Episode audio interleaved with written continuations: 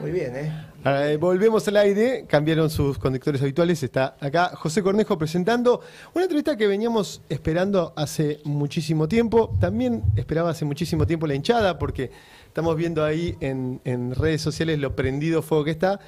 Eh, le damos la bienvenida al compañero Guillermo Moreno, que nos vino a visitar a Gelatina. Bienvenido, Guillermo. Gracias, gracias por la invitación. Es un placer, la verdad. Qué bueno, y, y estuve viendo, porque eh, para armar la entrevista me ayudó, bueno, Santiago Sorey, que fue parte también de este encuentro. Me ayudó el mismísimo Pedro Rosenblatt, que también me mandó preguntas para, para discutir. Eh, pero vas siempre al frente, vas mucho a entrevistas. Estás, antes eras como así un personaje misterioso que nunca aparecía en medios y ahora de golpe estás en todos lados. Sí, porque siempre fui, mi generación es una generación de proyectos colectivos. No había proyectos individuales porque te mataban. Entonces, Directamente. Bueno, claro, ¿qué sentido tiene que vos hagas proyectos individuales si mañana no está mal? Pero vos fuiste eh, montonero, ¿no? No, no, no. Esas son, de cosas que, que nosotros Todos son fuimos de la, de la gloriosa juventud peronista. Estas son las historias. Esa, eso es lo único que yo vi en televisión que dijo sí fue Patricia Bullrich. Bueno, si conocen a otro, díganlo. Yo no conozco a nadie. Este, con lo cual a mí me parece que esas son historias que en el medio del peronismo nosotros fuimos la juventud peronista. En esa, en esa juventud peronista, eh, que era obviamente como nos organizamos todos, no estaba la juventud secundaria peronista, ni la BUE, ni la JUB, era juventud peronista. Te estoy hablando de mi época del, Mariano Moreno. Entonces, ahí lo que vos tuviste es la concreción de que esto lo resolvemos entre todos, no lo resuelve nadie. Como hombre del proyecto colectivo, lo que hiciste fue cuando te dijeron que no era tu momento de hablar, porque el que conducía te dijo vos jugás de cinco y la prensa se maneja de esta manera, ningún inconveniente, si yo nunca me dediqué a juntar votos. Claro. El problema es cuando la socialdemocracia se apropia de nuestra causa. Cuando la socialdemocracia se apropia de nuestra causa de la misma manera que se habría apropiado del radicalismo, hay un problema. Porque en realidad con este show de que pertenecer es un esquema distinto, ¿viste? Si vos pertenecés tenés chofer, tenés alfombra. Si sos funcionario estatal. Bueno, pertenecer, bueno, yo llamo a eso pertenecer. Bien. Si, vos pertenecés, vivís de una manera, si no pertenecés, vivís de otra. Entonces los muchachos se desesperan por pertenecer y, y todos empiezan a estar bajo el influjo de la socialdemocracia. ¿Y por qué? Y ahí, entonces, bueno, muchachos, nos toca salir. El peronismo, viste, te toca salir. Vos no te olvides que, que Macri hace un viaje muy interesante a Davos, que va con alguno de los nuestros y dice, se- poniéndole el dedo en la cabeza, acá está el que va a presidir. Así que Massa, claro. Claro, acá está. Bueno, yo en ese momento salimos a ser la segunda afiliación más importante en la historia del movimiento nacional justicialista. La primera la hizo Perón en los 70. Ese es un cuento extraordinario que hacen los muchachos de aquella época, son los mayores, los que hoy tienen 70, 70 y pico. Entonces, dice que lo fueron a ver a, a Matera, Matera era el delegado de Perón, Matera, un neurocirujano, tipo de estos prohombres del peronismo, lo atienden allá por Recoleta con sus guantes blancos, viene, viene el mayordomo y pone la, la bandeja de, para que vos pongas tu tarjeta de plata, y llegan los compañeros ahí, entonces a ver, le habían preguntado a Perón, dice, "Eh, llévele las afiliaciones a Matera, que para eso que, está Matera. Van, plena reunión, lo que sea el mayordomo, que la... Y le dice, bueno muchachos, ¿a qué vinieron? Dice Matera. Le vinimos a traer las afiliaciones. Y le dice, bueno, déjenla ahí en, en la mesa del living. A ver, le dice, no, doctor, dice, hay un camión lleno de afiliaciones. Y sale al balcón y ve el camión y dice, ¿qué hacemos con todo eso? Bueno, eso fue cuando el peronismo salió a afiliar, una cosa extraordinaria. De esa, de esa primera afiliación extraordinaria, la segunda, bueno, no estaba sacando las del 50, ¿no? Eh, eh, está esta que hicimos en el 15, en el 16, eh, en una campaña que la tomaron los compañeros. Yo lo único que hicimos fue ir a 678 y decirle que lo íbamos a peronizar. Y ahí el que, claro, viste que 678. Y, y estaba Bar- Barragán, se llamaba. Barragán, claro, Sí, sí. y Barragán dice, ya, Barragán, ya era, ya, ya había asumido Macri, ¿no? Y este, era diciembre del 2015. Y entonces le digo, bueno, entonces sí, entonces te afilio a vos, primero te afilio a vos. ¿Se afilió Y Carlos? Sí, sí.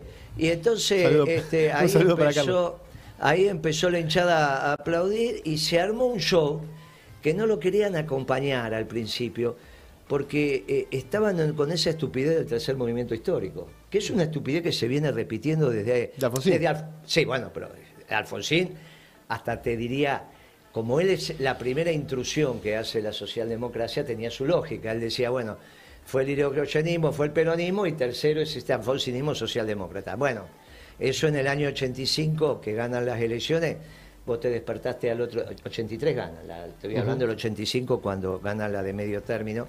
Eh, vos te- Legislativa.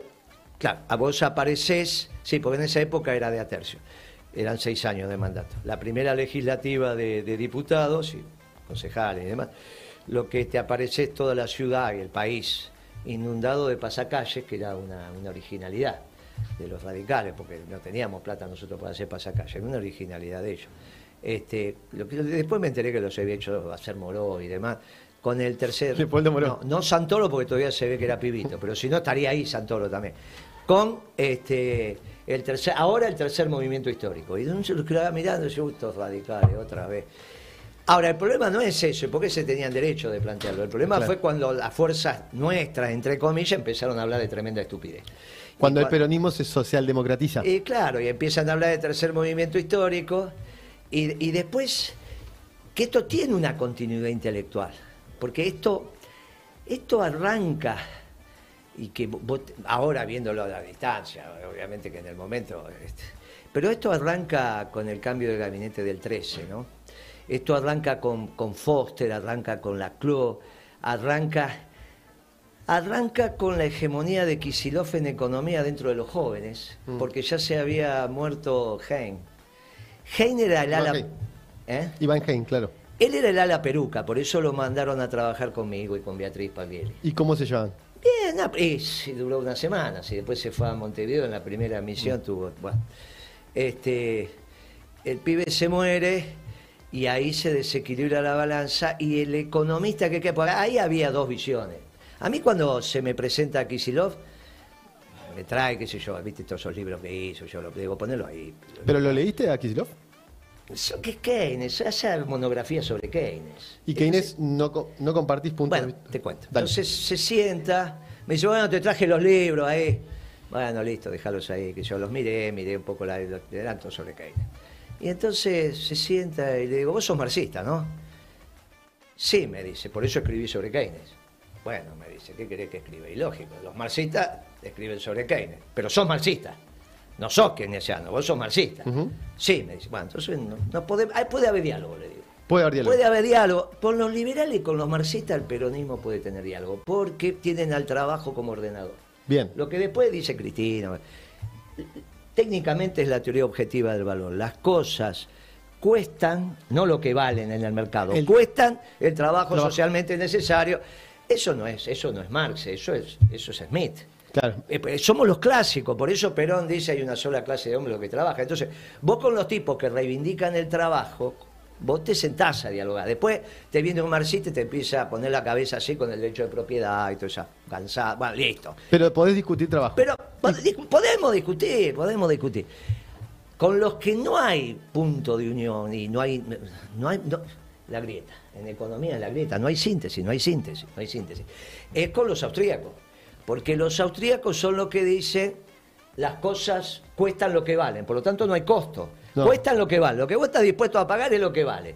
Por eso esta historia del mercado que ordena todo. Ahora eso, Pero vos discutiste con Milei, le das la posibilidad de la discusión. pero no, no, yo te dije la síntesis. Mm. No, la síntesis. Yo te dije la posibilidad del debate para la síntesis. Bien. ¿Está bien? Vos con un marxista viene acá y dice, che, Guillermo, este, yo la verdad que coincido con vos, vamos a hacer esta economía, este, pero yo sigo en el tren cuando vos te bajás. Vos te bajás cuando no, no vas a avanzar sobre el derecho de propiedad. Y vos Bien. seguís. Listo, no hay ningún Hasta, problema. hasta- hasta Villaliza vamos. Bueno, vamos juntos. O quizá no exista algo más. Un día se lo dije al pollo sobrero que ahora se cortó los rulos.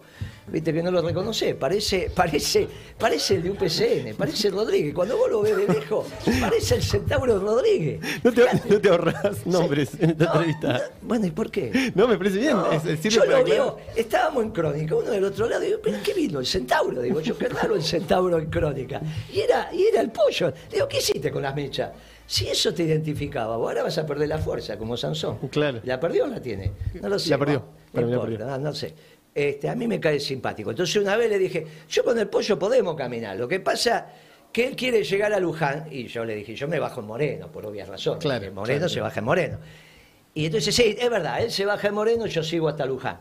Si es que el tren sigue, le digo. Si el tren no sigue, queda todo en Moreno. Hasta ahora nunca llegó a Luján. Bueno, por eso, nosotros nos quedamos donde nos quedamos. Pero podés, podés discutir alguna cosa, debatir, podés, podés integrarlo. Y a los liberales, mirá, yo me acuerdo que una vez hicimos una, una los muchachos estaban muy mal, la, la que era la papelera Mazú, no sé si te acuerdas. estaba Mazú, claro. Claro. Y entonces eh, estaba mal, los muchachos habían hecho una campa en la puerta, me, me llama Quilmes, me dice soluciones ese quilombo. Bueno, fui- hicimos una cooperativa, hicimos papelera Quilmes, bueno, no importa. Pero estaban los viejos laburantes de Mazú y me dice, ¿sabe que cómo lo extrañamos a ese viejo? No, se murió hace mucho. Dice, ¿sabe cómo lo extrañamos? Y le digo, ¿qué pasaba? Y el viejo venía a las 5 de la mañana y no entraba por adelante, entraba por atrás. Entonces el tipo entraba por atrás y saludaba a todos los trabajadores. El viejo era el dueño Mazú. Claro, el viejo. Mazú, sí, no el de la UIA, el viejo Claro. Mazú. Y entonces decía, te miraba a los ojos y, y se daba cuenta si tenías un problema. Y si tenías un problema te llevaba a la oficina y decía, ¿qué tenés? ¿La cumpleaños al piba? ¿Qué te pasa? ¿Quién está enfermo? Toma la plata y después me la... Est- Estos tipos que defendían, Ditel era igual. Mm. Después tuvo estos dos, Torcuato y Guido, bueno, eso es otra historia, uno se dijo, "Ah", pero el viejo Ditela, Perón lo agarró y le dijo, viejo, ¿podés hacer el- los caños para el ducto? Dijo, sí, bueno, ponete a hacer porque vamos a hacer el gasoducto de Comodoro de Buenos Aires. Y después la, lo llamó a, a- a la Petrona, porque las mujeres no sabían cocinar con, con la, la cocina a gas. Usaban la cocina universal, para ustedes esto es la prehistoria, pero a carbón, a leña. Entonces la llamó a Petrona y le dijo, bueno, Petrona, a ver, vamos a hacer los programas de cocina. Y eso empezó en el peronismo, Petrona y Juanita. Claro. A la Juanita, en la década ganada, hicimos un programa de, co- de co- de cocina que salía por Canal 11 en el noticiero, porque ¿qué nos había pasado? Se había perdido la costumbre de comer las menudencias. Entonces Mm, no los se comía más, claro, no se comía más arroz con menudencia de pollo. Vos con el mondongo podés hacer unas milanesas, de, de- unas empanadas de pollo que ni te cuento, vos no te das Te cuenta. hago una llamadita. Igual a mí me encanta el Mondongo, soy fanático. Pero cuando llamás la década ganada 2002-2012, Sí, quiero preguntarte un esto por- de transición y después viene Kicillof. porque, porque quiero después discutir sobre el ciclo Sí, 2000-2012. Sí. Bien, entonces, la socialdemocracia ganó la agenda, volviendo al principio de la pregunta. Y vos, sa- como nadie sale a discutir la democracia, en el- en el 16 con Macri, en el 15, el primer acto lo hago el 15 de julio, el 15 de diciembre en La Plata, del Bien. 15. El primer acto lo hacemos con 60 muchachos en La Plata, donde le digo, esto termina muy mal. Esto termina. Mientras Alberto Fernández habla- hablaba loas de Prat Gay, claro, claro, y porque decía. "Oh, esto es extraordinario, ahora sí van a ver un keynesiano. Alberto Fernández, Verdad, verdad. porque es socialdemócrata, entonces decía, ahora van a ver un keynesiano, ¿ah? ahora van a ver, este es keynesiano. Y yo, uy, mi madre lo que viene acá. Entonces, eh, eh, eh, también, eh, cuando me despedí del Papa también se lo dije, eh, allá. En Roma. Y entonces, sí, entonces, con los muchachos dijeron, mire, esto va a ser un desastre. Prepárense para, esto va a ser un desastre. Eh, Este, y fue un desastre. Ahora, no hubo mucho cambio entre Prat Gay y Kisilov, sino que alguien me lo diga, que llamen los muchachos que estudian economía, que son economistas, y me digan qué cambió. En esa etapa lo que hizo Macri fue meterse con el precio de la comida, porque, bueno, vos sabés que después de Caseros, el problema que tenemos es que nuestra aristocracia se transforma en oligarquía. Mm. Por eso yo le hago una propuesta ahora para que vuelvan a ser aristocracia. La aristocracia es el gobierno de pocos para el bien común, la oligarquía es el gobierno de pocos para ellos. Son dos cosas totalmente distintas. Definición, definición aristotélica, digamos. Bueno, sí. lógico, bueno, ¿y qué otra vas a tomar? Somos unos clásicos. No, está bien, está Que, lo, que lo- lo traiga Foster acá. Déjate de broma, ya lo ya trae bastante a Foster. Déjate de broma. No, no lo entrevistamos nunca a Foster y No, bueno, pero lo tenés que traer y decirle que Moreno habló de él. dale. seguro alguna reflexión. Bueno, obviamente que es la definición y la que te digo es eh, la sociedad rural, porque no hay solución, el peronismo le está ofreciendo que vuelva a ser la aristocracia argentina, que no nos molesta, siempre tiene que tener un tipo ¿Y te ahí escuchan? que combine bien la... Tres de la comisión directiva eh, vienen a hablar conmigo. Ahora van a. Bueno, dos de la comisión directiva y uno que no es. Este, tres socios, digamos, dos de la comisión directiva, vienen a hablar porque ven que la propuesta que le hacemos es la única posible. Mm. Eh, los demás son, bueno, lo que pasa es que los oligarcas a veces pierden la capacidad de comprender el, todo porque se ven, se miran el ombligo. eh, bajo esa definición tenemos un montón de muchachos nuestros. La diferencia es que el problema no tienen la plata de ellos. Pero hay un montón que lo único que hacen es mirarse el ombligo. Pero digo, en relación con, a partir del 16, con la llegada de Macri, ¿hay, ¿cambia el vínculo con el FMI dramáticamente? no hay una continuidad en ese teníamos, plano. no teníamos vínculo con el FMI más allá del artículo cuarto, que era que tienen que venir a. Todos los miembros del Fondo Monetario tienen que tener una revisión anual para el circuito de estadísticas de ellos y En, todo en eso el macrismo hizo un giro copernicano. Pero no, pero dos años después, cuando se endeudan, en el 18. Claro. Hace, eh, ellos se endeudan en el 18. No, no, al principio es una política keynesiana. ¿Qué hace Macri? Incluso en una intensidad superior a la de, a la de Kisilov. ¿Qué hace? Porque Kisilov en realidad son todos socialdemócratas, esos que son keynesianos. Lo que pasa es que te vienen con este verso. La, la- la- la- la economía es la teoría objetiva del valor, somos los clásicos, y la subjetiva que son los austríacos, los socialdemócratas y los neoliberales. Son subjetivistas. Pero digo, ¿no? recién le reconocías a Kisilov que era marxista. Sí, no, él me dijo, me mintió. No, me mintió. Lo que pasa es que me sacaste de la opinión. Cuando yo lo conocí, me- trajo los libros de Keynes y le digo, vos sos marxista, porque los marxistas hablan de Keynes, los Bien. viejos hombres del Partido Comunista. Y, no, y, y Kicillof se define marxista. Sí. ¿O se definía en un momento? No, después gobernó como socialdemócrata. Si él, yo me hubiese dado cuenta que él era socialdemócrata, no auspiciaba su candidatura en el Ministerio de Economía, desde ya. Vos lo apoyaste. Pero eh, después, bueno, que la cuente Cristina la anécdota, pero que la cuente Cristina. Bien. No, no, pero, eh, no, pero, ah, él me mintió. El problema es que me mintió, miente varias veces. Es bien, es mentiroso. Es mentiroso. Eh, A mí me mintió y, y- y me mintió en mi despacho. Otro que miente es Lutó, ese es peor todavía porque mintió en el despacho presidencial. Pero Nos tocó en su momento, se hizo la famosa 125, la imagen en torno a la discusión con del la cin- 125. Pero el equipo de Lustó son todos, todos estudiaron en Londres con el equipo de Lustó y Lustó incluido. ¿eh? Mm. Son todos cortados por la misma tijera. No te equivoques, son todos cortados por la misma tijera. La escuela austríaca tiene dos riendas. Es el capitalismo de los banqueros. Por Bien. eso yo hablo de callos en las manos, el capitalismo los banqueros, del, rie- del, del riesgo de oportunidad, del riesgo país, de la tasa de interés. Siempre que te empiezan a hablar de estas tonterías son austríacos. ¿está Bien. Cuando te hablan de producción, trabajo, el trabajo socialmente necesario, prestarle atención. Lo demás es una pavada. O prestarle atención para decir, mira, ¿dónde me lleva este tipo? Entonces, cuando viene Macri, eh, ¿qué le pasa? Tiene un compromiso, porque él es de Tandil, con, viste que le dijeron, nene, vos cuando seas, si alguna vez llegás presidente, solucionar los problemas del campo, que la Argentina se haga con el campo, se ve que tenía ese mandato familiar, saca las retenciones y devalúa. Una combinación espantosa, porque duplicó el precio de la materia prima en su origen. Entonces, Y la comida, claro. claro, bueno, hizo un lío bárbaro. Esa materia prima es la comida, claro, las retenciones que estamos hablando es carne, maíz, trigo. Hizo un lío bárbaro. ¿Qué le pasó? En febrero tuvo una recesión que ya se vio en el mercado. Se vio, se vio, ya estaba la cosa tensa. Pero el 17. 16, febrero del A los 16. Él tres- devalúa tres en el meses. me- en el- al mes, claro, él asume. Para fin de diciembre devalúa, enero se ajustan los precios, febrero tenés un lío bárbaro en el mercado. Claro. Se le cae la economía como un piano, llama al ministro de Economía, le dice, viejo, empieza a gastar porque la economía se me cae. Y ahí sale Prat Gay a gastar endeudándose afuera, con los fondos de inversión, no con el fondo. Mm. Vos tenés 16 y 17 con un festival. Ahora, esto ya se veía una inconsistencia obvia. Por eso, desde ahí que no lo veo. Lo fui, lo fui a ver a Dad, al Infobae.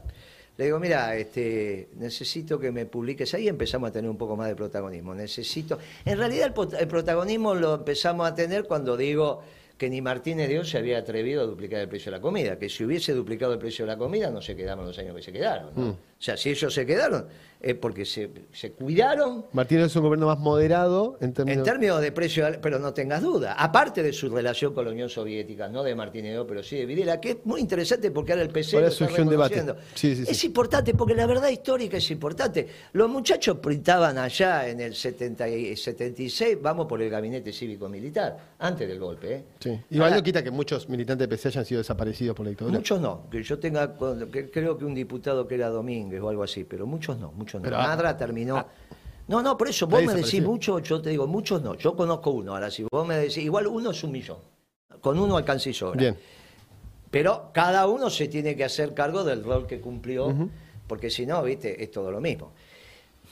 Volvamos a Macri que duplica el valor de la comida. Duplica el valor de la comida, llega, ganan las elecciones de octubre del 17 porque Cristina separa el peronismo innecesariamente, viene con esa historia de que tuve una idea. Yo cuando la escuché esa vez a Cristina, ¿te acordás que la cita el fiscal Stornelli? Uy, Hablas de Unidad Ciudadana del 17. Claro, la- en el 16 empieza. Porque Bien. creo que Stornelli la cita, cuando la cita en el 16 me parece. No lo sé con El precisión. 18 de abril ese famoso que fue- no fue en abril del 16. El 13 de abril. El 13, Ese, bueno. sí, señor, El 16. 16. Y no, no fuimos ahí a Comodoro Pi. ¿Estuviste? Sí, claro, ¿cómo no voy a estar? Y yo cuando le escucho a Cristina decir, me fui a pensar que yo, y tuve una idea. Uy, dije, tuve una idea. Nunca, no, el peronismo no habla así. El peronismo habla, tuvimos una idea. Tuve una idea, no tiene ninguna importancia. Vos que si esta noche querés comer milanesa con papas fritas, yo no te voy a decir nada y por eso te voy a decir que no soy peronista. Pero en el marco del peronismo, eh, tuvimos una idea, porque las ideas nacen del pueblo. No es tuve una idea. Eso, eh, ese es el iluminismo europeo. ¿Cómo tuve una idea? Un día le preguntan a Perón cómo hizo para escribir la doctrina. Y dice, no, yo no la escribí. ¿Se acuerda de Miguel Ángel que dice que descubrió, en la, la- la pieza que él hacía estaba en la piedra? Viste que Miguel Ángel, yo la descubría, pero porque la, la agarraba a martillazo. Y la pieza ya estaba ahí. En, la- en el, en el bloque de mármol estaba la pieza. Y yo la descubría. Perón dijo, no, no, yo la escribí nada más, pero estaba en el pueblo. La doctrina está en el seno de un pueblo maravilloso. ¿Cómo un tipo solo va a ser una, una doctrina extraordinaria? Es imposible. Esto es lo que nos diferencia de los europeos. Cuando vos sos realmente popular, eh, tenemos una idea, muchachos. Es como Maradona que hablaba en tercera. Sí, claro, vos te- siempre se habla en tercera. El peronismo habla en tercera. Pero habla- vos no hablas en tercera, Moreno, dices Moreno. no, cómo no, siempre. Cuando, cuando hablo del proyecto nuestro, hablo en tercera. Ah. Cuando me hago cargo, porque el que tiene que ir preso soy yo. Claro. Eh, yo todavía te- ah, El otro día Clarín me pidió seis años. ¿Cuándo fue? El jueves. Mm. Seis años me pidió. Hice una asamblea que sí, que no. Que hice- Ah, las asambleas Clarín, Sí, claro. sí, seis La del guante, ¿no es? No, esa ya estoy condenado. Eh, este, Ya estoy condenado. Otra, otra, otra me mandaron seis años. Digo, che, loco, no aflojan Me parece un montón. Sí, Excesivo. Seis años. eh, si, si por meterte un tiro acá creo que son diez. Y ellos me dicen seis. Che, aflojen un poco. Bueno, no importa, que hagan lo que tengan que hacer. Está bien. Ah, ayer fui a La Nación, ¿no? Entonces la- un reportaje que hicieron. ¿Quién te entrevistó? Ay, está acá, Pi no sé cuánto, un pibe, bien interesante.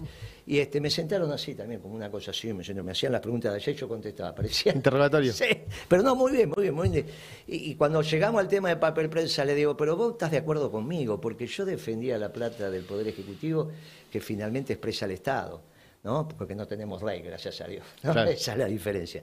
Entonces, este, y Mañeto defendía la plata de él. Vos sos la nación, ¿no? Mañeto sería un oligarca, según. no, no, no. El planteo no, que no estás tiene tierra, no, no, no tiene tierra. Pero defiendes. No son los dueños de tierra, no son los Ah, de solo tierra. tienes No, yo dije la sociedad rural con mucha precisión. No, porque decía un, gente rica que solo defiende No sus propios intereses. No, no, dije Bien, rica. gente con tierra. No, no, yo no dije. El oligarca es el gobierno. Oligarca es el gobierno de pocos para ellos. Esto definí. ¿Y, y no entraría a la categoría Mañeto para vos? No, de- si no tiene tierras. No, no, tampoco Roca, tampoco Madane. Los dueños de la tierra, Perón lo definió con precisión los oligarcas. Hay una canción ahí que pueden poner oligarca, no, no, no, no.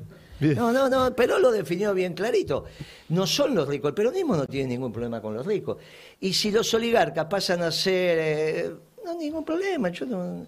Lo único que tienen que, que, em, decir es, mire, muchacho, nosotros vemos las sociedades de poco, pero es para el bien común. Bueno, nos vamos a encontrar en el bien común.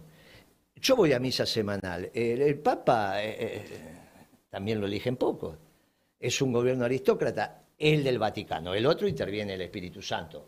¿no? Bien. Pero él eh, tiene dos mandatos.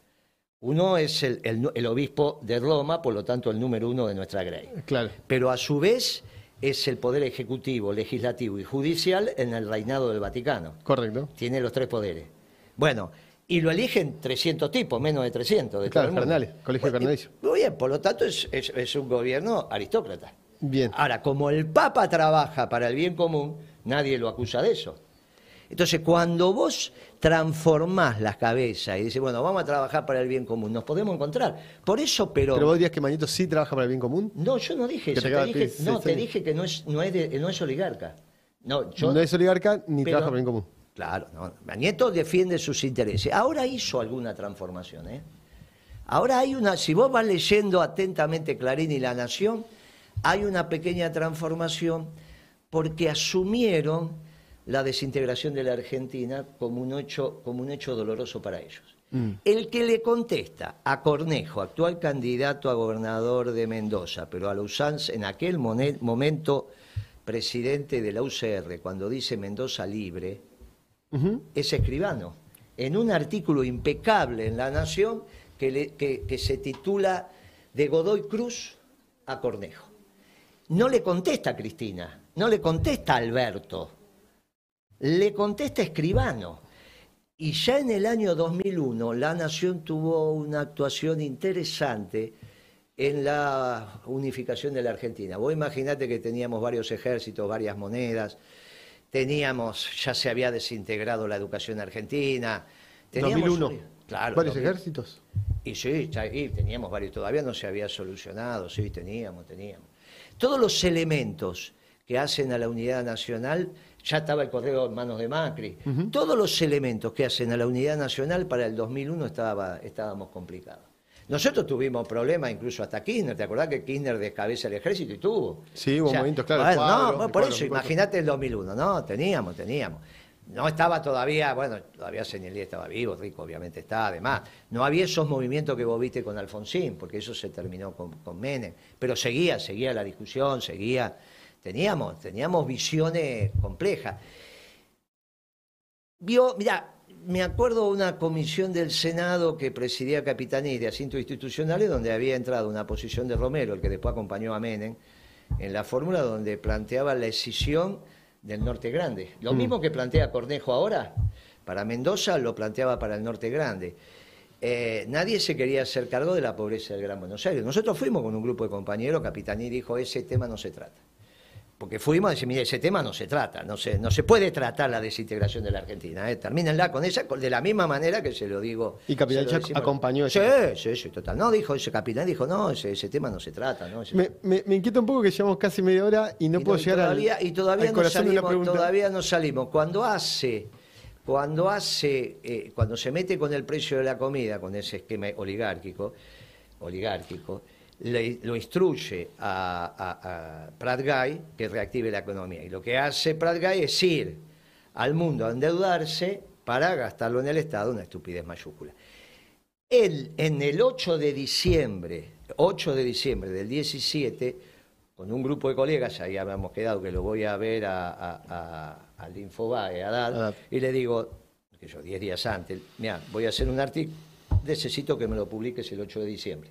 Le digo, pues me dice, ¿por qué el 8 de diciembre? Porque esto va a terminar muy mal y yo necesito ponerlo bajo el, poner la Argentina bajo el manto protector de, la, Virgen. Me dice, bueno, te lo publico el 8 de diciembre, mándamelo tal día. Lo firmamos con Chaliú y con Carboneto Hijo, el mayor de los Carbonetos varones, digamos, que Carboneto ya falleció, uno de los maestros del peronismo, ¿no? Carboneto, Seti, Curia, en términos económicos. Este, y donde le decimos al pueblo de la patria que el 18 se pudre todo. Eh, y el 18, lo dijimos el 8 de diciembre, eh, después que ellos acababan de ganar las elecciones. Claro, venían las legislativas. Claro, del 30 de octubre que pierde Cristina porque divide el peronismo con esa historia en Comodoro Pi cuando dije tengo una idea. Ahí nos desviamos. Porque yo empecé a decir, ¿cómo un peronista va a decir tengo una idea? Ahí yo me agarré la cabeza y dije, uy, ¿qué le pasó a Cristina? Ah, tengo miedo de que nos vayamos por una vertiente y no pueda llegar a la pregunta que quiero hacerte, pero, tiene un rol randazo ahí. Randazo me parece. No, Randazo está en el peronismo. ¿no? Pero jugó a perder en esa jugada. a partir. No, jugó, pero fue el partido. No, él es el partido justicialista. Cristina y su unidad ciudadana. ¿Cómo Randazo? O sea, el que se fue tiene. El que se quedó tiene la culpa.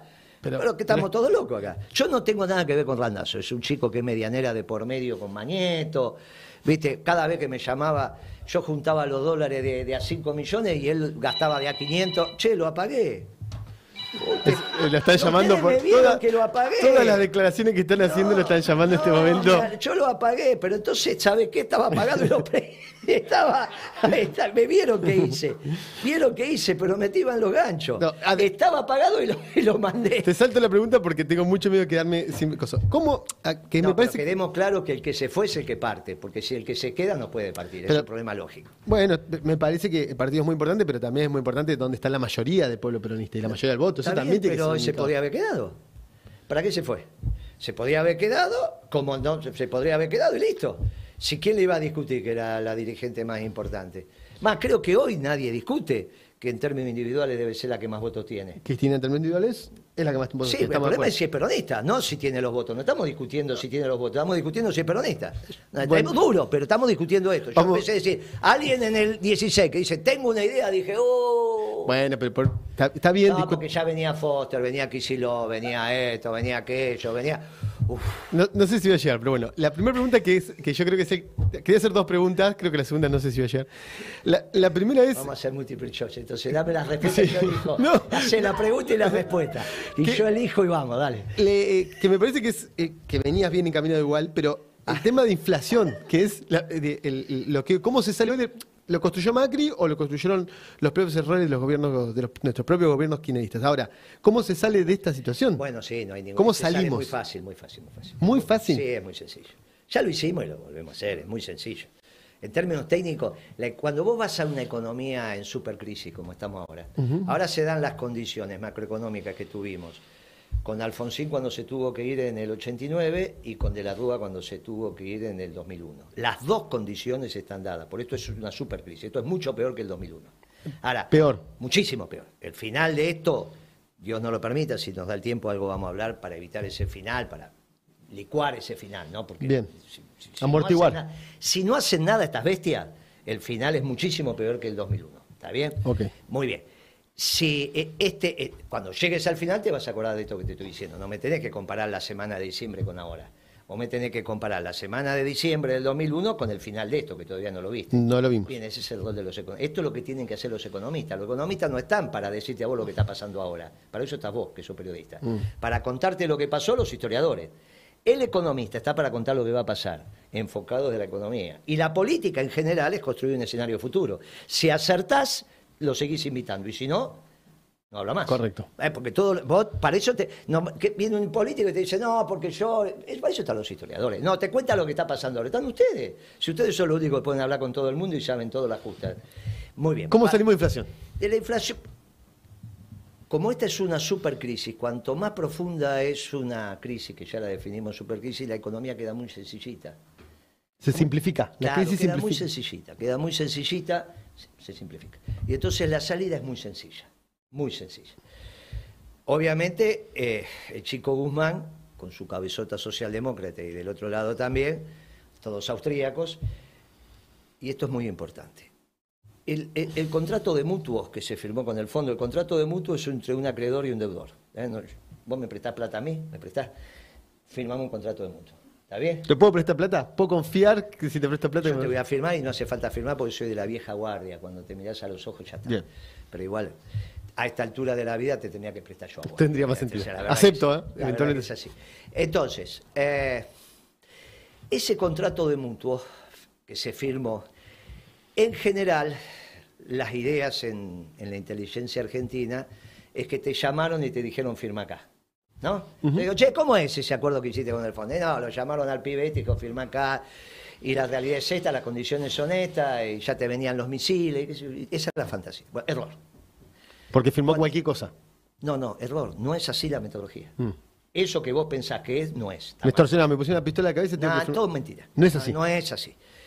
Esta- la metodología de los acuerdos con el fondo es igual que cuando el Papa, salvo Francisco, cuando el Papa no era argentino, hablaba sobre Argentina. Entonces, salía un Papa, qué sé yo, Juan Pablo II, alguno decía, che, porque en Argentina, y, y acá lo- el poder escuchaba lo que decía el Papa en Roma. Ahora, todos sabían que eran los obispos argentinos que le habían mandado el mensaje. Bien, entonces hay un viejo refrán que dice, del Vaticano viene lo que al Vaticano va. Mm. Bueno, acá es lo mismo. Del Fondo Monetario viene lo que al Fondo Monetario va. Esto es importante que se entienda, porque tenemos grado de autonomía para hacer otro contrato de mutuo con el fondo. No es que te pone una pistola, te aprieta, entonces vos firmás esto Sí, o no firmás dame nada. todo. Es falso. No es así. No es así. Vos tenés la capacidad de hacer tu contrato y ellos de corregirlo. Pero hay un Pero margen de negociación. el contrato lo haces vos. Es lo que firmó Argentina, lo hizo Guzmán. Lo que pasa es que a quién se le ocurre, con todo cariño para vos, poner un pibe de 37 años a renegociar la deuda con el sistema financiero internacional, que nunca había hecho un pagaré, nunca había firmado un cheque, estaba haciendo las compras en Washington. Es una estupidez. Tan estúpido como decir que voy a hacer un gobierno de científicos. Mm. Porque entonces nunca estuvo con científicos. El método científico para toma de decisiones es otra cosa. Y vos sos el Poder Ejecutivo. Tenés que tomar decisiones todo el tiempo. ¿Pero qué les pasa? ¿Qué les pasa que son socialdemócratas? Bueno, entonces. entonces, entonces. no sé cosa que concluya algo distinto. Entonces. Tenemos que renegociar ese acuerdo con el Fondo Monetario. ¿Cómo se renegocia un contrato de mutuo donde está un acreedor y un deudor? Es muy sencillo. Tenés que poner plata arriba de la mesa. Vos vas, ponés 8 mil, 10 mil millones arriba de la mesa. Te dicen todo que sí. Si lo que quieren es cobrar. Entonces el problema es conseguir los 8 mil, 10 mil. Muy bien. bien. La solución es muy sencilla. Es una ley de arrendamientos rurales en la zona núcleo de la pampa húmeda. Hoy los productores que alquilan esas tierras funcionan en, en un esquema feudal. La sociedad rural, el oligarca es el dueño de la tierra, se la da al siervo de la gleba, o sea que es el señor feudal, se la da al siervo de la gleba. ¿Cómo pagaba el siervo de la gleba? Con producción. Con productos. ¿Cuánto le daba? ¿La mitad? No, la mitad. Cuando lo estudiaste, acordate, la mitad de la producción iba al señor feudal. Bien. Ahora le dan la mitad. Por lo tanto, lo que hay que introducir en la zona núcleo de la pampa húmeda es el capitalismo moderno. Mm. El problema es que no hay una relación capitalista moderna en la zona núcleo de la pampa húmeda. Entonces, vos ponés una ley de arrendamiento que siempre hubo en la Argentina. Con lo cual bajás raudamente el costo del alquiler, que es el costo más importante que tienen los productores. Una ley que usted, bueno, máximo le puede pedir un 25% de producción, ponele. Nada. No, eh, tiene, la producción, el alquiler va a ser el 1,5-2% del valor de la tierra. La hectárea vale 20.000, te llevas lo que corresponde al 2% de 20.000 por año. Como es en el mundo, 1,5, 2, como es en el mundo. Estamos hablando de un bien que no se amortiza. ¿Está bien? Pero así fue siempre en la Argentina, no pongas cara rara. ¿eh? Tengo la sensación que... No, escuchame, la Federación Agraria nació así. La Federación Agraria, ese conflicto conducido por dos curas, después de algunos muertos, los curas se ponen al frente de la, confrontación.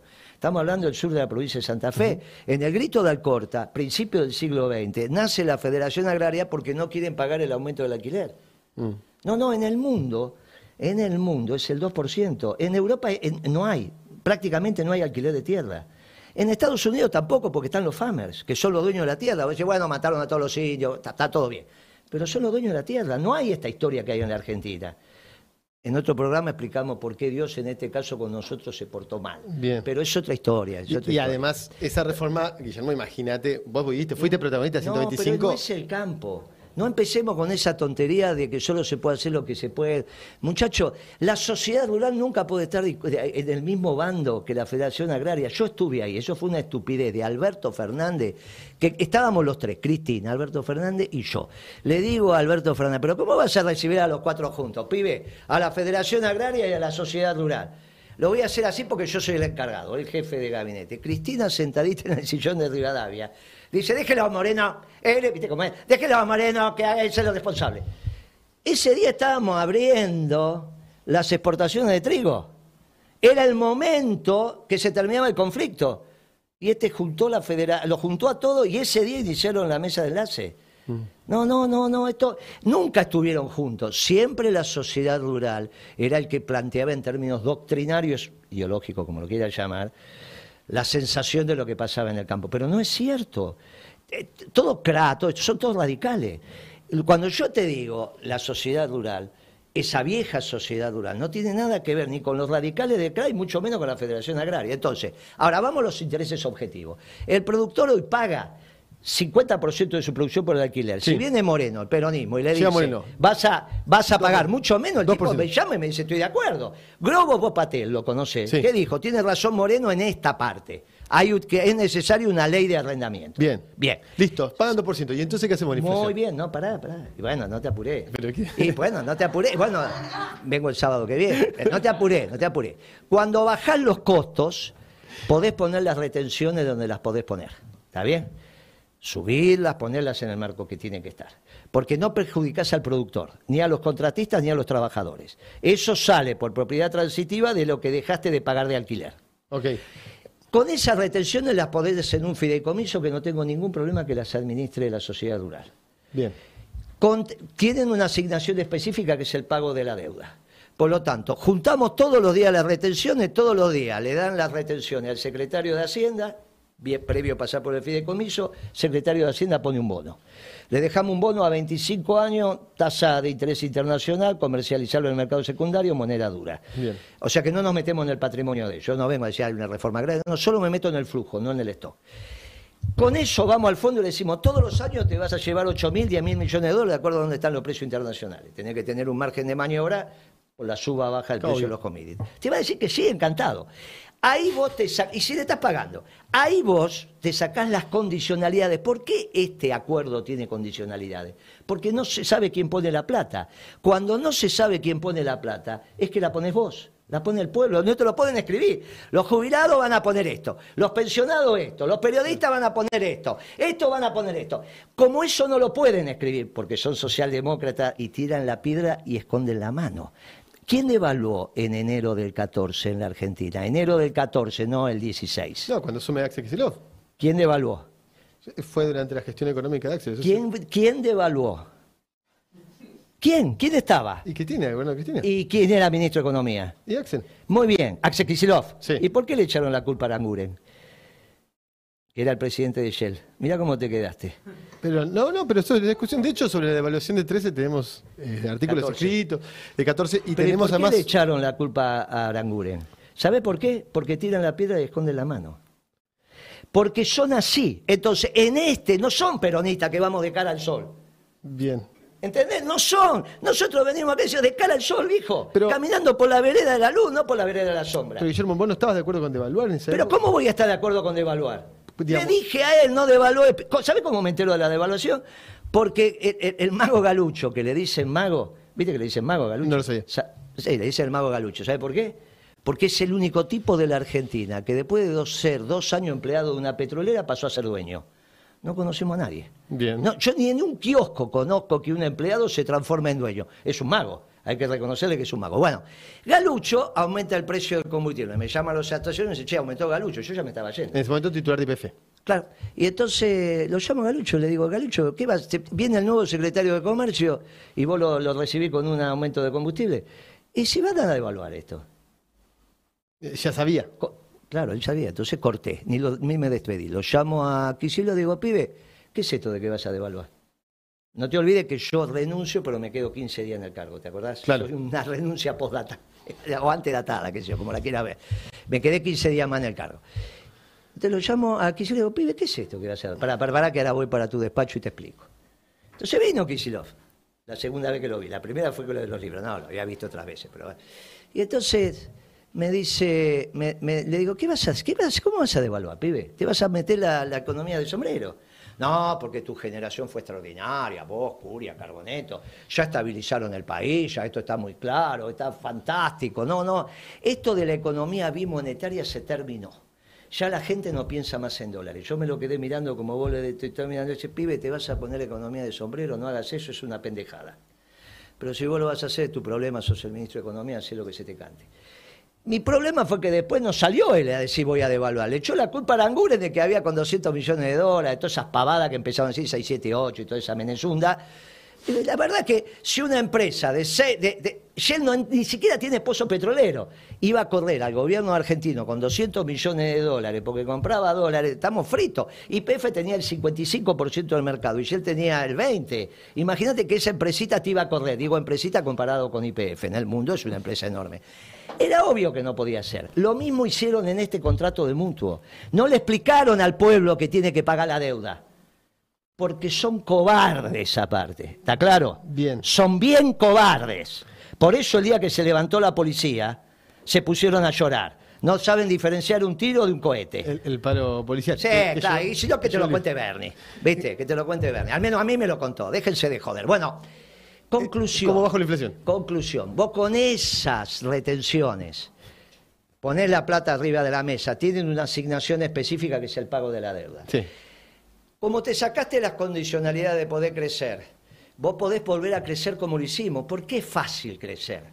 Porque cuando a la gente le empieza a sobrar un mango en el bolsillo, porque bajó proporcionalmente también el precio de la comida por las retenciones, es la inversa de lo que hizo Macri, volvés a la relación precio de los alimentos básicos, salarios, ingresos retenciones bajan los precios de la comida. Bien, y a su vez lo que te termina pasando es que proporcionalmente contra el ingreso popular baja lo que consumís, lo que gastás en comida. Claro. Te empieza a Representa sobrar menos de mi salario. Bien. te empieza a sobrar plata. Cuando te empieza a sobrar plata, vos vas a ir al mercado a consumir porque tenés todo un, un consumo reprimido que no hiciste estos años. Tenés dos posibilidades. Son productos chinos, porque pensás que el futuro es chino, como dice Cristina, no, el futuro es chino, bla, bla, bla, bla, bla, bla. O le decía a los chinos, termínenla, vamos a reindustrializar la Argentina. Porque tenés la demanda, no tenés la oferta. Por lo tanto, lo que tenés que hacer es empezar a abrir las fábricas. Sobre esa demanda abrir la fábrica. Abrir la fábrica. Ahora, sí. ¿cuál es el costo de los costos de, de los industriales? El costo de los costos de los productores agropecuarios es el alquiler de la tierra de la zona núcleo de la Pampa Húmeda. Pues. ¿Cuál es el costo de los costos de la industria hoy? Desde el panadero de la esquina de tu casa hasta Techín. Es la energía. ¿Por qué la- el pan está tan caro? ¿Por qué la leche está tan cara? Y porque cuando vos tenés el gasoil o la energía cara, no podés tener nada barato. Claro. Muy bien. El último funcionario que hizo costos de la energía fui yo, hace 11 años. Ninguno más hace costos porque son socialdemócratas o neoliberales que no hacen costos. Las cosas cuestan lo que valen. Si vos lo pagás, entonces hay una competencia ahora en el mercado para ver quién aumenta más las tarifas. Hay un reportaje muy interesante que yo se los recomiendo de Kisilov con Fontevecchia. Esos reportajes de los domingos, donde el núcleo duro de la argumentación de Kisilov es la competencia.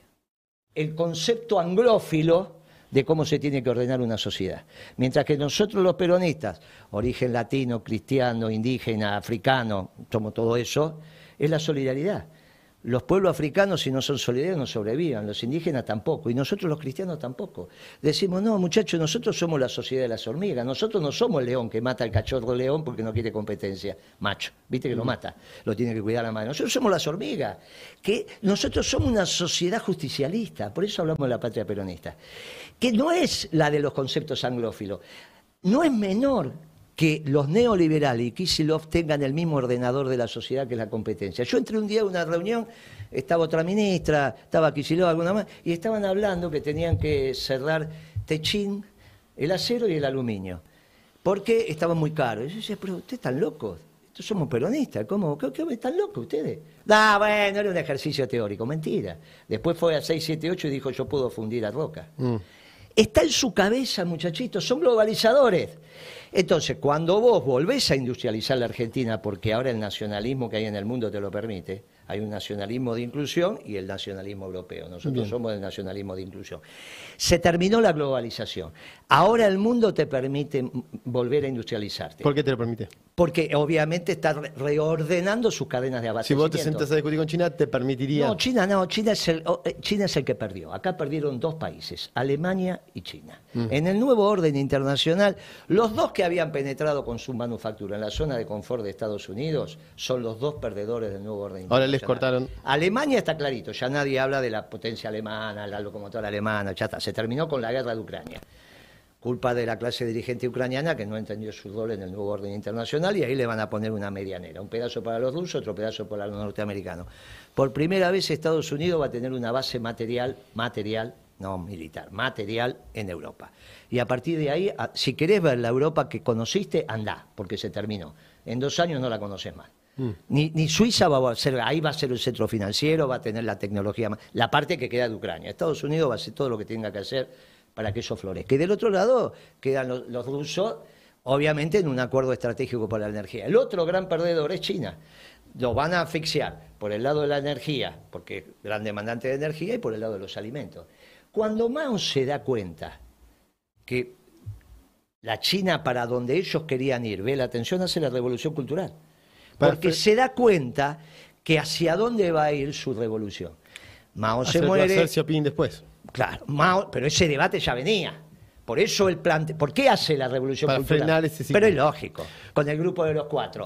Porque los chinos, para que sea como quieren ellos, si tienen que estar todos vestiditos, todos vestidos, tienen que estar todos como Mao, iguales. Y para comer todos los chinos, tienen que comer pasto. Si uno va a comer carne y el otro no come.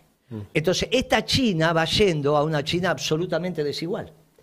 Ahora, esa China había penetrado en la zona de confort de Estados Unidos. Vuelve a su lugar, nadie está planteando una ofensiva militar. Vuelve a su lugar China, hasta Vietnam pasa a ser Occidente. Irán pasa a ser Occidente. Y la van a acercar con energía y alimentos. Y parte de los alimentos tenemos que ver nosotros, por eso no es el futuro. Cuando Reagan ordena el embargo cerealero a la Unión Soviética, gobierno de Videla, Videla dice que no. Y Martínez que otra, le seguimos vendiendo. Bueno, esta vez no vamos a poder decir que no, porque ya Malvinas es una base militar de primer orden. Hay un eje militar, Ascensión Malvinas. Así que los barcos no van a venir. Y te voy a hacer una pregunta. terminamos con esto. Cuando vos reindustrializás el país, porque están volviendo las cadenas de abastecimiento, y la gesta sanmartiniana te indica cuál es tu mercado natural para las manufacturas, solo lo podés hacer si bajás el costo de la energía. Mm. Tenés que bajar raudamente el costo de la energía, lo que sería la tarifa para vos o el precio para la industria, haciendo costos. Por eso la década ganada hacía costos. Cuando hicimos los costos en energía, el barril de petróleo estaba a 35 dólares. Te da para vender el litro de gasoil con todo el proceso a 60 centavos de dólar.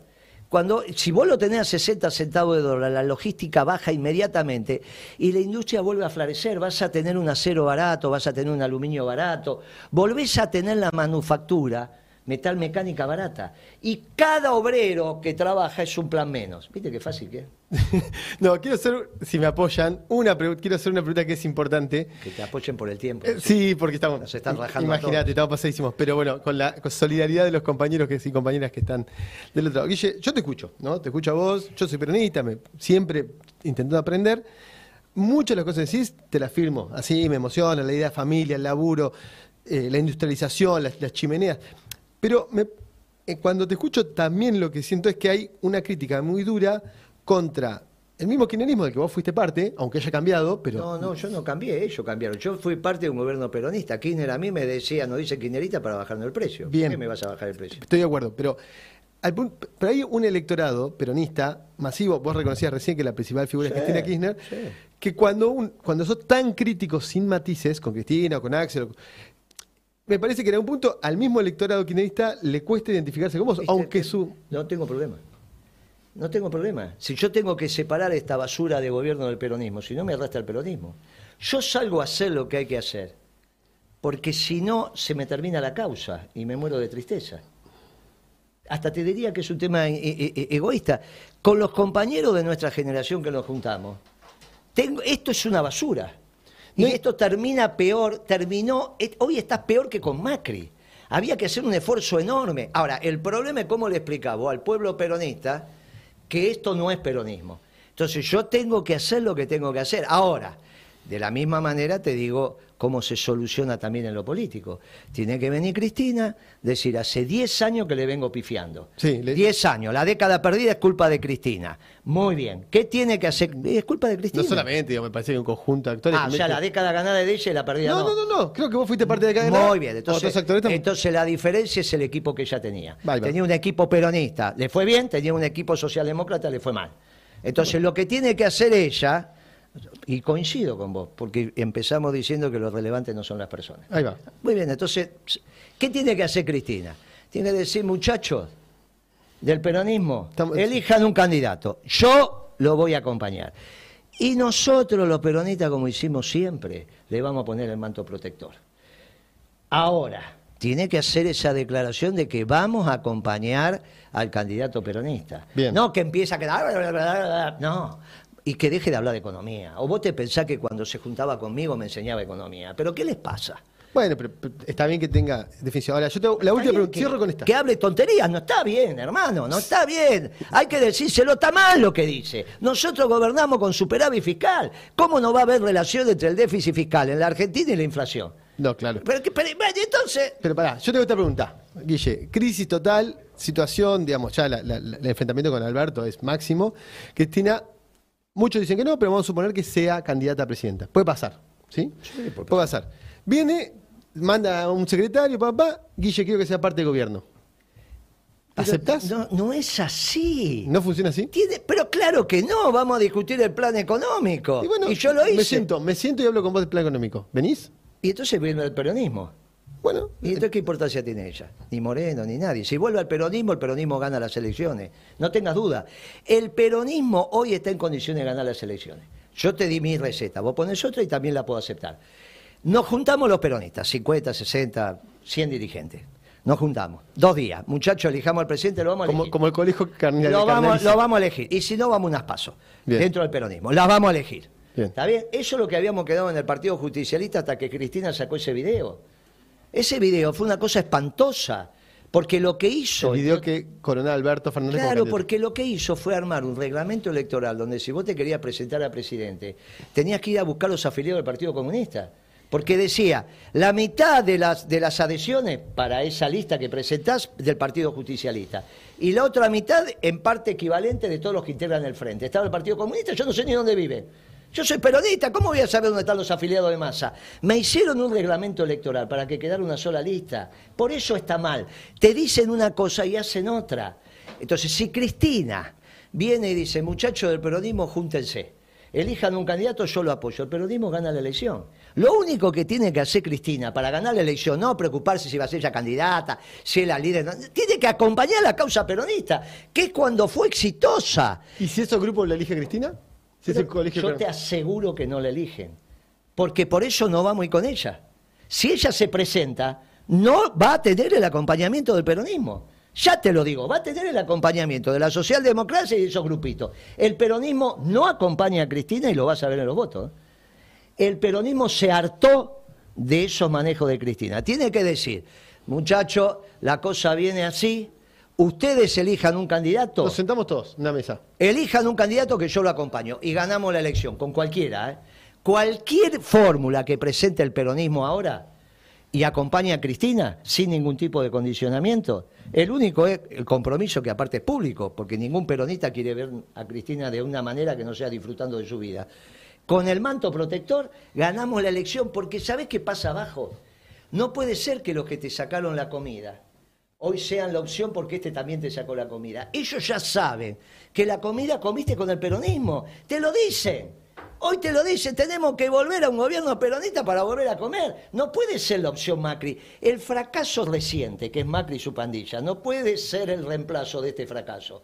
Ahora, si aparecemos los peronistas, todos juntos, y Cristina dice, sí, la verdad voy a acompañar eso, ganamos la elección simplemente diciéndole vamos a volver a comer asado, muchacho. Va a haber un día del padre donde el jefe de la familia invita a sus hijos y a sus nietos.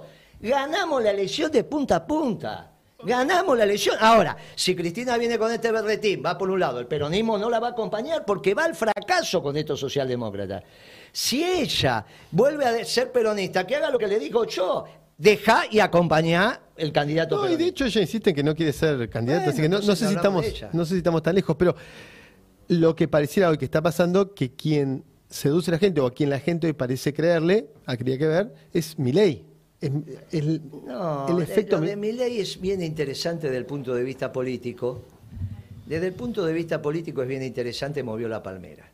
Mm. Y eso está bien, porque ya los pibes, si no parecía que todos los pibes querían ser funcionarios, ¿viste? No, es así. Entonces, la política se debe convertir en una carrera claro, es una estupidez. yo le dije a Cristina, mira, tú, dije, mire, está metiendo usted los pibes en el Estado, se equivoca, metámoslo en las empresas del sector privado. Deme una lista de 200 que yo los meto a todos, no hay ningún problema. Hablo con los muchachos, lo van a incorporar encantado. No, no, hay que el, Estado, el Estado. Uh, empezó con esa historia del Estado, el Estado te puso la cabeza así. Y el Estado es responsable de la pobreza y de todo lo que está pasando, porque si el Estado presente y hay una pobreza como lo que hay y hay hambre, es culpa del Estado. Entonces, ¿quién tiene que venir para allá? El que quiere destruir el Estado. Hmm. En la política movió largo el Estado. En la economía está en la edad de pavo. Es un chico que todavía no maduró, está ahí. Como viste, los pibes a los 12, 14 años no se bañan, no se cortan el pelo, quieren romper todo, son mugrientos. Hasta que la vieja se cansa y se le con qué tufo que hay en esta habitación. La se lo agarra de los pelos, lo tira en la bañadera, lo baña. Y se terminó y terminó la edad del pavo. Bueno, hay que esperarlo a mi ley un rato, qué sé yo. Incluso crees que podría en algún momento ordenarse sí, un cuadro. Sí, es un pibe, es un pibe, puede, llegar. Cuando, cuando salga de la edad del pavo, deje de adolecer y madure, eh, va a estar, va, a circular, no es, no es un pibe, es un, qué sé yo. Hay que esperarlo, ¿no? Tampoco no hay ningún fenómeno. Hablaste tanto, de, hubo un discurso que le contamos la veces que discurso que Cristina habló del Estado, 29 veces. Entonces, todo es culpa del Estado. ¿O que de quién va a ser culpa? ¿Del gran bonete? No, no es culpa del Estado, es de los grupos económicos concentrados que no saben ni qué significa, porque yo lo único concentrado que me acuerdo es la leche condensada. Pero el concepto de, de, Basualdo de los grupos Pero son todas tonterías, eso no es economía y menos peronista, Basualdo no es peronista, ese es el problema. Es flaxo, viejo. Los economistas del peronismo nos vamos a flaxo. ¿Qué les pasa? Eso, la primer cátedra de peronismo la estoy dando en la Universidad de San Martín ahora. Tuvimos 12 años de gobierno y no fuimos capaces de armar una cátedra de economía peronista. ¿Qué me venís con Flaxo? De Flaxo es Filmus. Bueno, eso es educación, digamos, sería. Bueno, pero es que de ahí va Sualdo. Eso no es el peronismo, eso no es la economía peronista. Y vamos terminando. En esa primera reunión con Kicillof, con esos libros que me trajo, cometió la osadía al pibe de decir, lo que pasa es que ustedes los economistas del peronismo son de tradición oral. ¿Cómo le digo me enojé ahí? ¿Cómo, ¿Qué estás diciendo, pibe? Bueno, pero vos sos un narrador, digamos, tenés una, parte así... que, vos también pensás que no, hay, que no hay libros escritos del peronismo. No, no, pero me parece que el peronismo, el narrar, el explicar lo oral es muy importante. Pero para el pueblo, pero ¿cómo vas a decir que los intelectuales del peronismo no tienen una biblioteca? No, existe, claro. Y bueno, si existe, entonces no es de tradición oral, es tradición escrita. Porque la diferencia entre la tradición oral y escrita son los libros. ¿Está bien? Sí. Eh, eh, es, que evolucionaste. Bien. No, pero es que esto es. Pero es mixto, digamos, hay mucho de peronismo que tiene oralidad. Él habla también, pero no se le ocurre decir que aprendió la socialdemocracia porque se la contaron, sino porque la estudió. Él dice, ustedes los economistas del peronismo se cuentan, hacen cuentos de qué es la economía peronista, pero como es de tradición oral, no la pudieron escribir. Entonces, eso me dijo. Le dije, pibe, entonces le empecé a mandar libros. Hasta que se dio cuenta, porque en eso tengo que reconocer, se dio cuenta y me dijo, no me mande más libros, ya está, ya sé que no es de tradición oral. Ah, reconoció. Dos veces, esa fue la primera. La segunda pasó un día por Roma iba negociando que historia, era ministro, y entonces, bueno, obviamente tiene que ir la embajada a recibirlo. ¿Vos estabas ahí? Yo estaba ahí. Entonces vino el, ministro que había de la embajada y dijo, tengo que ir a ver a Kisilov, bueno, como no vaya, mandarle saludos, lo recibió a Kisilov ahí en, en el aeropuerto, y después vino el tipo desesperado y me dice, se paró, me acuerdo que yo estaba sentadito, perdón, ministro, yo era ministro, se para y me dice, mire, le traigo los saludos del ministro de Economía, ¿viste cómo son ellos todos engolonados, cosas así? Le digo, sí, y entonces, y me pidió que le pase un mensaje, ¿sí? Dígame. Él pensaba que era el correo del SAR, ¿viste? Que llevaba un mensaje secreto. Y me dice, me dijo que usted tenía razón. Lo miré, le dije, es de buena persona, en el fondo es de buena persona, reconocer los errores. Entonces, le digo, está bien, el tipo se queda, no se va, me dice, ¿y no me va a decir qué es? No, no te voy a decir qué es. Había reconocido que había devaluado y había metido la pata hasta el carajo. Que fue un error la devaluación de 14. ¿Cómo no va a ser un error? En ese, a nosotros nos estaba pasando lo mismo que le pasó a Perón en el 52. Entonces teníamos que ir por oferta. El problema de la economía argentina, y fue la interna en el gobierno, es que tenés que ir por oferta. Hay un defecto de oferta desde el 2012. Hay que producir más. Bien. Kisilov con esta historia socialdemócrata, empezó a hacerse amigo de los mercados. Por eso arregló con Repsol, arregló con el Club de París y casi estuvo a punto de arreglar con los fondos buitres. ¿Te acordás que estuvo a punto? No, no, sí. ¿Por qué? Porque necesitaba el endeudamiento de los mercados para seguir con esa economía que había completado su ciclo, donde comíamos asado, sobraban ensaladas y se tiraban las ensaladas porque estaban condimentadas. Cuando le digo a Cristina, mire Cristina, ya estamos tirando las ensaladas, se nos está yendo la mano hay que ir por oferta. Ella autorizó a que hiciéramos la solución de eso. Yo junté los 15 empresarios más importantes de la Argentina y los 15 dirigentes sindicales más importantes de la Argentina. Eh, debatimos esto durante 3, 4 días, nos pusimos de acuerdo que tenía que haber un esfuerzo por producción, todo. ¿eh? El que habló por el nombre de los sindicalistas, el primero fue Belén, que lamentablemente se murió, pero emocionó a todos. Dijo, yo con pantalones cortos y 14 años fui al Congreso de la Productividad y Bienestar General del general Perón. Nunca entendí lo que había dicho Perón hasta este momento. Se puso a llorar, todo empresario, todo el mundo, yo, Belén, el segundo de la UOM, ¿eh? mm. que falleció. Dijo, gracias porque acabo de entender, ahora que tengo 80 años, lo que hizo Perón en aquel... Nunca lo entendí, salvo hasta ahora. Me llama Cristina a la noche, me dice, me explotó el gabinete, se terminó, le dije, usted sabe cuáles son las consecuencias, la afrontaremos, listo, acá están las consecuencias. Ella tomó su decisión, tomó esa, esta, aquella, bla, bla, bla, bla. Bien, llegó el momento en que tome la última decisión sabia, que es que acompañe a los candidatos peronistas, cualquiera sea. Porque si acompaña a los candidatos peronistas, en vez de hacer lo que hizo en el 17, ganamos la elección fácil Fácil. O vos te pensás que puede tener voto una chica que le sacó el 13% de voto eh, del sueldo de los jubilados, que fue con Bernardo Nete, que ella fue montonera, toda esa pavada que dice, y después se disfraza de gendarme. Déjate de embromar, viejo. Y el otro es Arasa, la reta. Y te digo más, si nos va bien le vamos a poner un cura de candidato, un párroco de candidato en la capital federal. Porque en la capital federal es el momento en que la política vuelva a unificar la gestión con lo moral. El hombre es cuerpo y alma. La política también, porque hay un concepto desde lo moral que es el bien común. Y con estos dos amorales, que son Lustó y la reta, que hay pruebas gráficas de que son amorales, ¿no? Hay muchos planos. está, son amorales, no pueden hacer lo que hicieron. Por lo tanto, un cura en el debate explicándole cómo vamos a gestionar la Argentina desde los principios y valores porque tenemos que volver a los principios y valores que el general Perón encontró, los ordenó en el seno de este pueblo maravilloso y construyó, una doctrina superior a toda la... El peronismo no es la síntesis, no es que está en el medio, es una doctrina superadora de toda esta porquería que llevó a este mundo tan injusto. Por eso tenemos que hacer el mundo peronista. Por eso ya te va a tocar a vos. A mí me toca solamente ser el pajarito llamado. Vos sos candidato presidente salvo que haya unidad. Si hay unidad, vas con unidad. Pero querido, si fui secretario de comercio y no me conocía la voz, ¿qué problema tengo? Te expliqué yo, te conocía en realidad porque fui a alguna charla. Pero, tengo una foto, en casa tengo una foto como. Bueno, pero yo, escúchame, nosotros somos gente de proyecto colectivo. Yo lo que quiero es un pueblo feliz con una patria grande. La que heredé de mis mayores, que va desde la Quiaca hasta el Polo Sur, eso es lo que quiero de, entregarle la bandera. Y fui el otro día a la inauguración de un filote en el norte de Santa Cruz que lo hizo el sindicato petrolero. Entonces le digo al secretario general, che, pero ¿cómo un secretario general del sindicato petrolero de Santa Cruz va a ser un filó? Y porque yo pasaba hambre, igual que vos. Y no quiero que los míos pasen hambre. Entonces voy a criar ganado. Y, nos dimos, y, nos dimos, un abrazo. Y hoy está en Clarín. Una cosa extraordinaria. A ninguno se le ocurrió hacer un filón Santa Cruz, salvo un dirigente sindical bien peronista. Somos el futuro, viejo, olvídate. Quédate tranquilo. Si unifica el peronismo, ganamos la elección. Bueno, pasado tengo, como tendrán ustedes del otro lado de la pantalla, 58 preguntas y cosas para discutir a Guillermo. Muchas gracias, Guillermo, por venir acá a discutir, a pelear, a bajar línea. No, no, bajar línea seguro que no. ¿eh? Nosotros cuando venimos a los barrios subimos. Subir línea, a subir línea. Subimos. Nosotros cuando vamos a los barrios no bajamos a los barrios subimos a los barrios, porque la verdad está ahí abajo. Bien. La verdad está abajo. Y creo que además no estamos tan lejos, ¿eh? porque la unidad del peronismo estamos todos bastante de acuerdo con Mollar. Muchas gracias por acompañarnos, muchas gracias a los chicos que estuvieron conduciendo el programa y que, eh, bueno, golpe de Estado, me apoderé de, la mesa. Eh, entra, entran a saludar, hagan el cierre, por favor.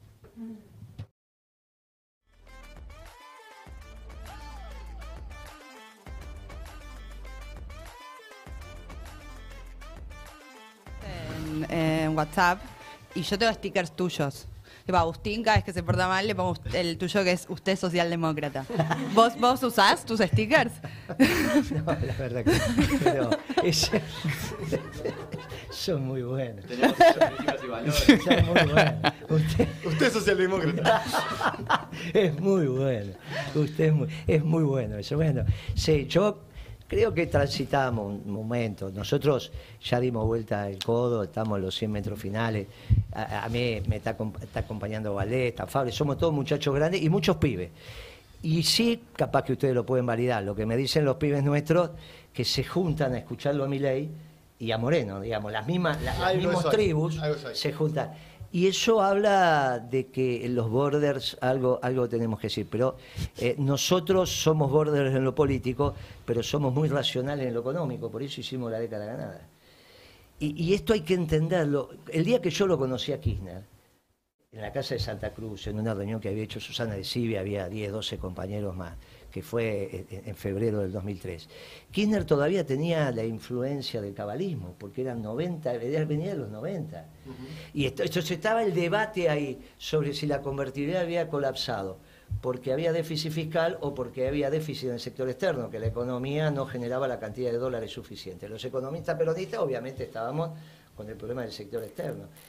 Y vos fíjate que hicimos nosotros una economía donde nunca tuvimos problemas en el sector externo, salvo cuando el mundo no cambió después de la revolución energética norteamericana. eh, eh, eh, era un tipo que conducía de verdad. Y para conducir de verdad hay que escuchar. Hay que escuchar al pueblo, hay que escuchar lo que te dice. Un día me pregunta Cristina, ¿cuál es la diferencia entre cómo conduce Kirchner y conduzco yo? Porque yo no puedo hacer los partidos de fútbol que él hacía los viernes a la noche con el negro Moyano y el Gui. que Yo yo soy mujer, me dice. Le digo, ¿sabe que ese no es la diferencia central? Claro que es una diferencia ser hombre o mujer, pero no es. La diferencia fundamental es que él hablaba al final y usted habla al principio. Y cuando usted habla al principio se llena de alcahuete. Entonces, ¿cómo son las reuniones? Vos te sentás, llama a los funcionarios, se sienta a la cabecera, dice, tengo una idea, suponete.